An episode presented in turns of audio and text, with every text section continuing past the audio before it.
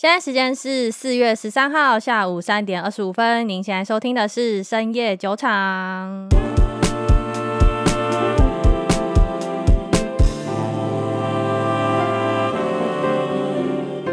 Hello，大家好，我是瑞娜。Hello，大家好，我是 Maggie。耶，时间飞快，又过了一个礼拜，所以呢，这周我们又继续要来讲一下市场上面的一些新闻。后半段再继续来讲。Om Om Omni，干那怎么念？Omniverse。我觉得超级难念所以，我等下后面可以都加 Omni 就好吗？可可以。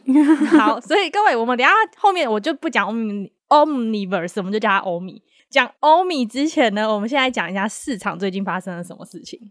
嗯。首先是昨天联准会有发布了 CPI 的数据，对，三月的，对，四十年来年增率最高，好像达到八点五趴左右，对啊，对，呃，这只是其中一个数据而已，但那个核心物价指数好像有放缓的迹象，但也没有缓多少。但是你不觉得市场很好笑吗？就其实年增率突破四十年来新高，这个明明是一个比较。嗯，我觉得比较耸动的消息，可是大家就因为三月的核心 CPI 指数没有那么高，所以就有点放下戒心。所以昨天其实盘势是开高的。我昨天不是说什么花街不会就是花街，就是跟就是女人心一样摸不透。对啊，真的真的，就其实整个状况看起来没有好多少，就好像就只是没有那么差。我只能说就没有那么差，可是那个市场可能大家憋很久了吧，就是可能 maybe 看到一点点。一点点树，好像对，好像看到一束希望一样。对，因为刚好昨天开了这个指数，所以 Maggie 就来讲一下说自己的一些想法好了。因为其实昨天的 CPI 的报告啊，是同比增长一点二趴，高于预期的零呃一点一帕嘛，所以就是只高于零点一帕啦。可是核心物价的 CPI 其实同比增长是八点五帕，嗯哼，就是其实这些数据没有很乐观，我觉得还是要持续追踪。然后加息的话。应该是会跟以前就是维持或者是更高而已，不会看到说好像通膨率有降低了一点点，那个什么手段就不会那么强硬。对啊，因为像外界也有指出，其实下个月可能联准会会加两码，嗯，然后联准会的准副主席也有讲说，六月应该是会直接执行缩表，嗯，在在都显示，其实现在通膨还是很高。对啊，所以要怎么样在短期之内尽可能把通膨缩到两趴，就是联准会目前非常头大的一个问题。嗯，那就升息的这个部分，我们就是继续再看下去吧。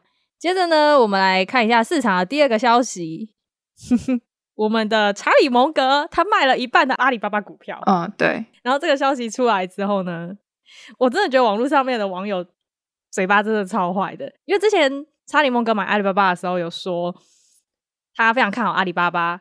那他觉得五年之后阿里巴巴会有非常惊人的成长，嗯，对，他想要持有这只股票五年。可是大家都知道查理摩根今年已经九十八岁了，嗯，网友就在说他可能还没有看到阿里巴巴成长，他就已经先挂了。然后我就觉得超坏的。查理摩格这一次卖阿里巴巴，他自己本人是没有出来表态说什么，所以这个部分的话，其实我们是觉得他可能只是换仓位而已。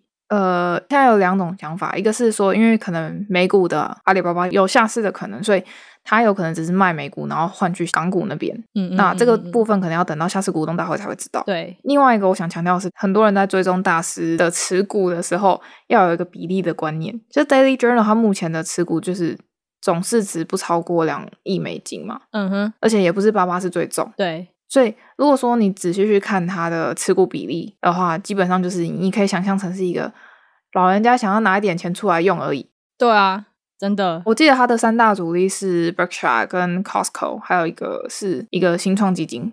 就是我觉得大家可以去思考一下，说他为什么想要去投资，但不是去盲目的追随或是去抨击，因为这是很没有意义的。再怎么样，嗯、人家都是投资的非常久一段时间的大师，嗯，因为投资这件事情就是这样啊。虽然说每一年都会有不同新的事情出来，可是它就是有个周期性嘛。过去除了什么金融海啸啊，甚至一九七零年代那种大泡沫时期，什么大风大浪他们都见过了。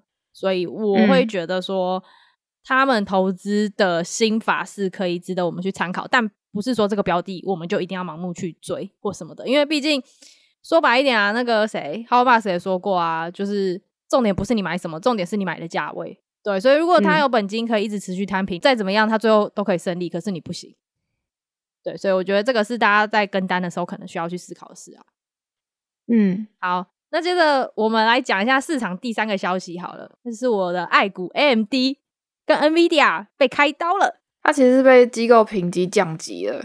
跟降了一个目标价，对、啊，我的 AMD 只要跌到一百块以下，我超傻眼的。呃，最近有个数据显示嘛，现在的生活状况其实基本上就已经是人手一机、人手一台电脑的状况。嗯哼，在 PC 端跟手机端上面，其实已经到达了一个饱和的状态。嗯哼，对于显卡的需求，嗯、当然也是会受影响的。嗯嗯嗯，机构认为说，就是 NVIDIA 跟 AMD 会接到订单，可能会被取消，或者是。因为电脑帧数的放缓，嗯嗯，然后再加上俄罗斯的制裁，可能多少还是会影响到一些销量，嗯嗯，然后还有一些未来的经济衰退啊，嗯哼。的可能性，嗯，跟显卡跟 CPU 的需求会降低，嗯，因为大家如果说没有钱的时候，这些东西就不见得会去这么勤的去 update 它，嗯嗯嗯，是能能够理解啦，但是我觉得其实这两家公司目前也有在做应变措施，因为就我所知，其实电脑的销量。下降这件事情已经从几年前就开始了。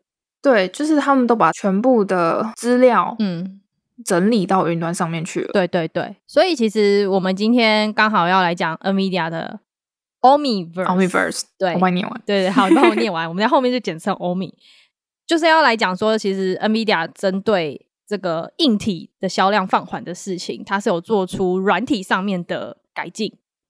对，那我们就来讲一下什么是欧米。嗯、先简单说一下为什么它取叫这个名字，以及为什么又被人家说这个软体、这个平台，它算是一个平台。对，它其实是一个大平台，是未来元宇宙必备的推手。好了，嗯，其实从它的名字，你大概就可以联想了吧？就 Omni 是 Omni 是全部的意思，或者是呃杂的意思。对对对，Verse 是宇宙，就是 Universe，对对，宇宙的意思。所以你要翻成中文，它就是一个全宇宙吧。就是反正它这个平台上面什么都有，嗯，事实也是它这个平台上真的什么都有。它基本上囊括了现在所有有办法进行 digital twins 的所有的项目跟领域了。对，你刚刚有讲到一个名词，我们 后面来解释一下数位孪生是什么。嗯、首先，我们先介绍 Omniverse 最基本它是什么东西。它算是一个软体的大平台。那这个平台的用意是什么？它就是为了要让各方的三 D 设计软体能够整合在这个平台里面。那为什么这么说呢？嗯、我举一个非常简单的例子好了，就大家可能会用过 Windows 系统，也用过 Apple 的系统。那大家都知道这两个系统的文书软体是不一样的。嗯，Windows 是那个 Office 嘛，就是 Word，然后 Apple 是 Page，所以会变成什么情况？虽然说现在你还是可以用 Pages 这个软体去打开 Word，嗯，但就会有那种什么文字跑掉啊、字形跑掉啊，或是不太相容的问题。嗯。就光是文字档就会有这种问题了，更不要说什么共同协作。也就是说，我今天在我的电脑里打开这个档案，那我在这上面修改，对方就可以马上收到。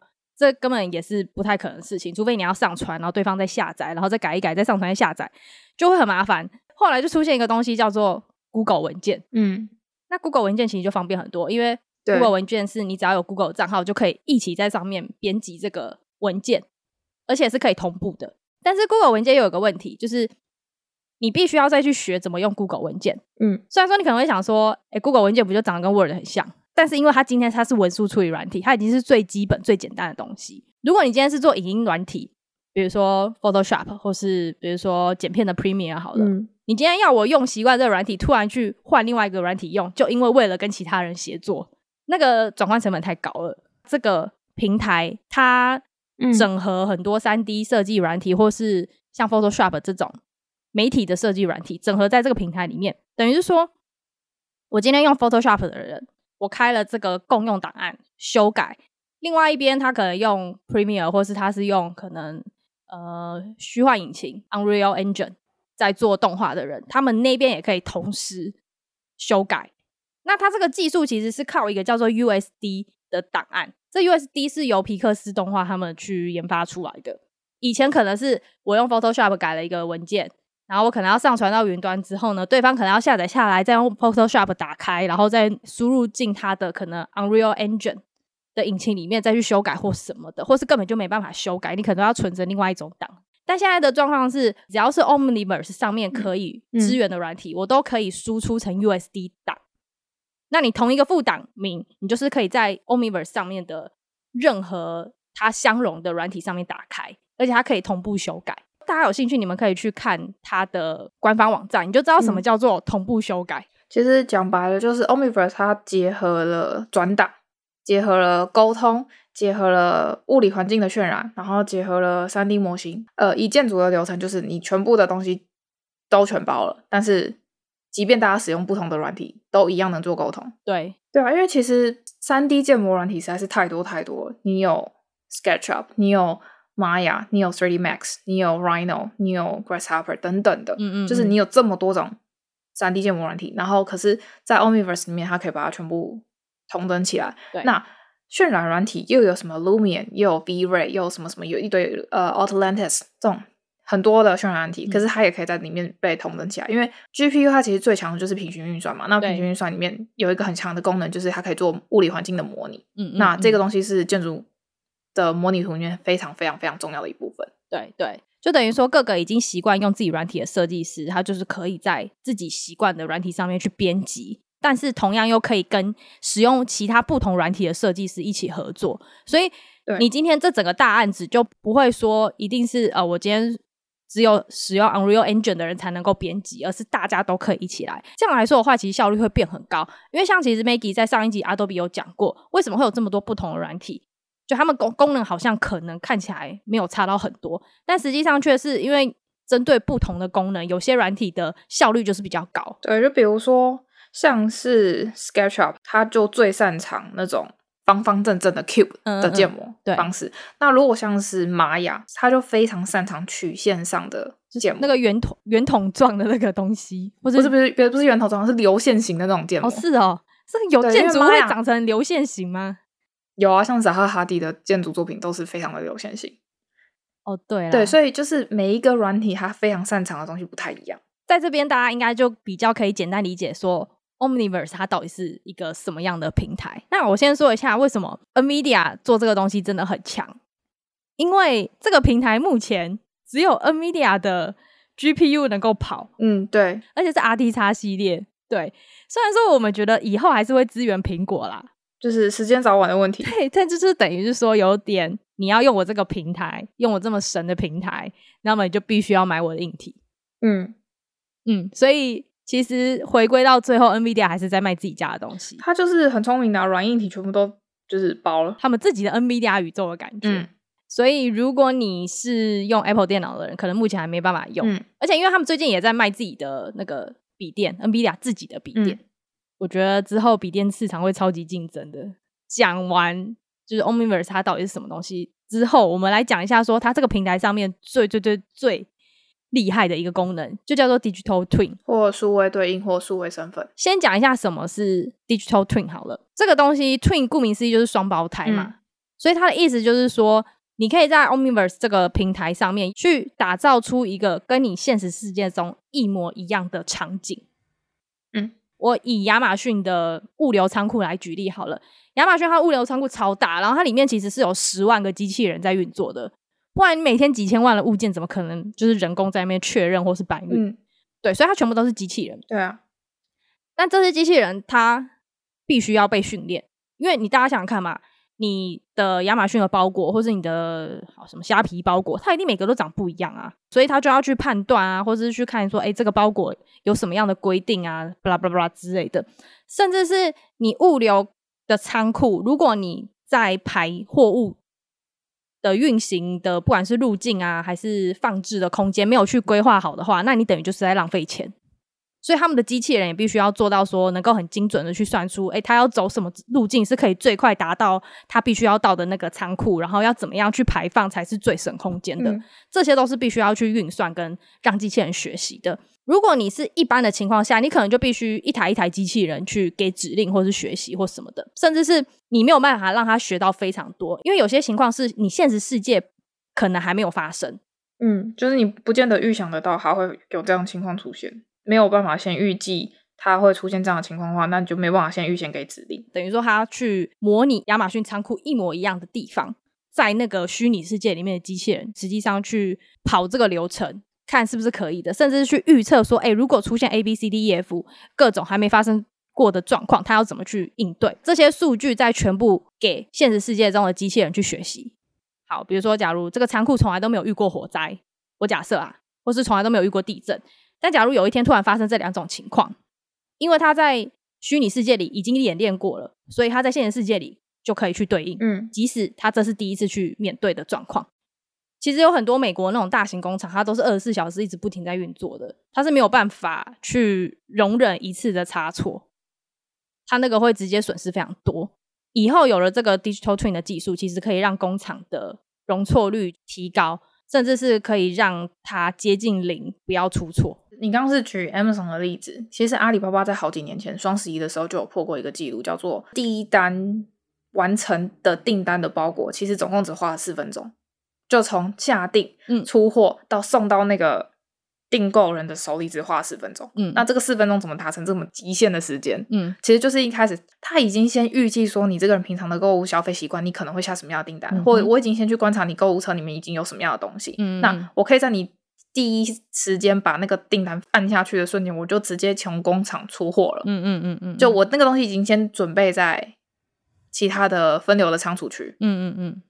对，所以他才有办法达到这么迅速的一个出货时间。嗯嗯嗯，对，所以其实你刚刚说的 digital twins 这件事情，其实也在四五年前就已经开始被利用在这些物联网上面。后面会更发扬光大，是因为区块链出现，也不是说区块链出现，就区块链变红了，所以这个虚拟世界的概念又被更加的去加强，大家才呃更去思考说，哎，这个。数位孪生的技术到底是怎么样可以应用在我们的现实世界当中？其实数位孪生的技术，它应用场景真的非常的广泛。就比如说，你一个飞行员，你在模拟，比如说像是我们之前不是有说成什么萨利机长的那个事件，对，就是你可以模拟空难的事件。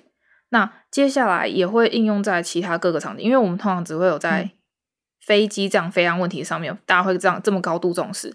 去会去模拟说你可能会遇到任何情况，这个技术会越来越平民化，它可能会运用在一般的轿车上面，嗯嗯嗯，或者是一般的摩托车，甚至 U-bike 上面都有可能。对，它就直接模拟说你可能之后在街上的会遇到的场景，嗯嗯嗯，它就可能会帮你去做你的使用上的习惯调整，就可以帮你做 customize 的动作。对，像其实我们前面几集有讲到 NVIDIA 也有讲过，他们有那个嘛，嗯、在做自动驾驶。所以自动驾驶其实就非常仰赖这个技术，因为你不可能让你的车自己跑全世界，可能两百圈左右吧？可能。对啊，你也不可能就是在一个路上面，就在同一条路，然后在那边模拟一百种情况啊，不可能啊！嗯、那车要开到什么时候？那成本太高，所以一定是在虚拟世界里面去做这样的测试。嗯、对，那这个技术如果能够用得好的话，就会变成是说机器人学习这个部分会有更进一步的发展空间啦。嗯而且像我之前有看那个他们官网的影片，有那个电信制造商叫做爱立信 （Ericsson），嗯，Sony Ericsson 的 Ericsson，他们后来怎么分家啦？嗯，好问题。以前小 时候超爱拿他们的手机的，你知道以前小时候拿 Sony Ericsson 手机就是潮，你知道吗？哦，我知道。Ericsson 这家公司他们是有在架设五 G 的电信网络，我就有看到他们出现的那个模拟图，是它可以用这个 Omniverse 的平台去模拟出它。要架设的那个社区的所有建筑物以及整个空间的虚拟世界，它在架设之前就可以去预测到说这个电波传送到哪个地方的强弱是如何。嗯，对，就不用说你架了之后才在那边调整，或是你知道有些东西是你设定了，有些东西是你做下去就不能再改了。这样建筑也是啊，对啊，因为其实我们建筑在设计里面有一个很重要的环节叫做物理环境。你要去，其实以前都有一些软体可以模拟你的物理环境，可是那个东西就非常麻烦，因为是你要先去把周边建筑物的量体模、嗯、的模型建立起来，然后你才能放到，你才可以把你的设计放到那个基地上，嗯嗯然后去模拟说你当下物理环境，你风会从哪里来？那比如说你两栋房子之间的栋距如果太窄的话，你可能通风会不良，那你可能会被前面那一栋房子可能它太盖太高，那你就没有阳光。嗯就类似像这样的物理环境的模拟，就是在 Omniverse 里面，它可以先直接帮你做好。对，所以这大概就是 Omniverse 它最强的一个功能。当然，里面还有其他各种我真的觉得很酷的功能。像我最近找到一个是，嗯、呃，它不太算是在 Omniverse 里面，但是它是 NVIDIA 自己出的一个小软体。你如果是一个不会画画的人，没有关系，你就在它的那个软体里面乱画。但是比如说你画一个山，你就画一个三角形，你就选说你这个是山，它就会自动从大数据库里面帮你选一座山填上去。嗯、所以你不管怎么乱画，你都是可以画出名画等级的作品。嗯、我真的觉得 NFT 真的大泛滥哎，就变成是说以后大家比的不是比的不是画画的功力，而是比的是你脑袋里面的想象跟。设计对创意，对，我觉得这种技术发展出来，也会对人类的艺术历史有非常大的一个算冲击嘛？会啊，绝对会。已经不是说你对啊，就已经不是你画的像。我记得好像有蛮多电影之前曾经就是已经预想过，如果 Digital Twins 它发展到一个极致的时候，到底会是一个什么样的情况？它会变成是说，你的未来已经全部被预测光了。对对对，以后就没有占卜师。呃，占星师、算命师这种行业了，哎、欸，对耶，以后身心灵的导师都要失业了，就是他就已经帮你把你未来可能会发生的各种可能都演示在你面前了，那你可能你也会丧失你明天起床的动力。哎、欸，对，就是又让我们想到我们在讲元宇宙那一集，不是有讲到一部动画叫《心灵判官》吗？嗯，它里面就其实有在预测你的一些你今天可能会遇到什么事情。嗯，就用几率学的角度去算。对，我我真的讲的很白，就是紫微斗数、易经啊，然后或者是西方的占星，它其实都是一种统计学，它跟技术分析一样，它就是统计学。对，它就是统计学。对，所以如果说它可以用电脑帮你把各种你曾经统计过的，甚至你从来没有想象过的数据也一起统计进去的话，那它一定可能比你更准，就是它的统计数据的 database 会更强大。我觉得大家会越活越无聊，欸，哎，就 有一天你就会发现，就是。这件事情好像怎么电脑都帮你做好了，或是怎么好像都已经预测得到了，这样。嗯，但但是还是对人生乐观一点啦。对，这可能也是我们要去反思的一件事，就是科技这么进步带给我们的到底是？因为其实现在是这样子，科技的成熟其实也来自于，比如说像 NVIDIA 它之所以发展这么先进的，也不是说这么先进，就是一个这么。整合性的平台其实也是被他后面的那些协作厂商跟他的合作伙伴一直 push 到现在这个位置。嗯，人对于效率上的追求，跟人对于这些呃生活体验上的追求，比如说制造业，嗯、你以前会想象得到说，我就是一个制造工厂，我的流水线就是这样。嗯、可是为什么我会去把它精准到，就是需要用到机械手臂？我为什么需要用到人工的智慧运算？嗯嗯。嗯去把每一个东西、每一个步骤、每一个产线的流程、甚至它动线规划等等的，嗯、全部都要做到这么精细，就是为了更好的产能跟效能。对，所以 NVIDIA 它也是被它的下游的伙伴 push 到现在这个位置的。你钱是可以一直源源不绝的生出来，但是时间就是那么多，嗯，所以一定得一直不断去追求效率这件事情。嗯，对。好啦，如果大家有兴趣的话，可以去看《攻壳机动队》，又要推坑。我最近一直跟大家 各种各个跟人家推坑《攻壳机动队》神作，对神作，它就是一个一九九零年代出的动画，但是它里面演的东西其实跟现在超级符合。你会觉得那个作者会预知未来吗？